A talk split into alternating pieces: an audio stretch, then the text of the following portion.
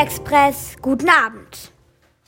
Söder stichelt weiter. CSU-Chef Söder will Kanzlerkandidat Laschet unterstützen, offiziell. Und doch kann er Stichel nicht lassen. Im SZ-Interview wird deutlich, wen er in den Sachen Kanzlerkandidat für geeignet hält. Bundesnotbremse. Was, wann, wo gilt?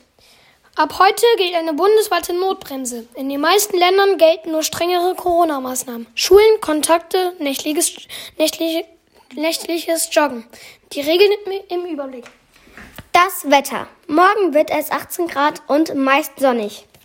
Das war der Heute Express. Neue Nachrichten melden sich morgen früh gegen 9.45 Uhr. Ich wünsche Ihnen jetzt noch einen schönen Abend.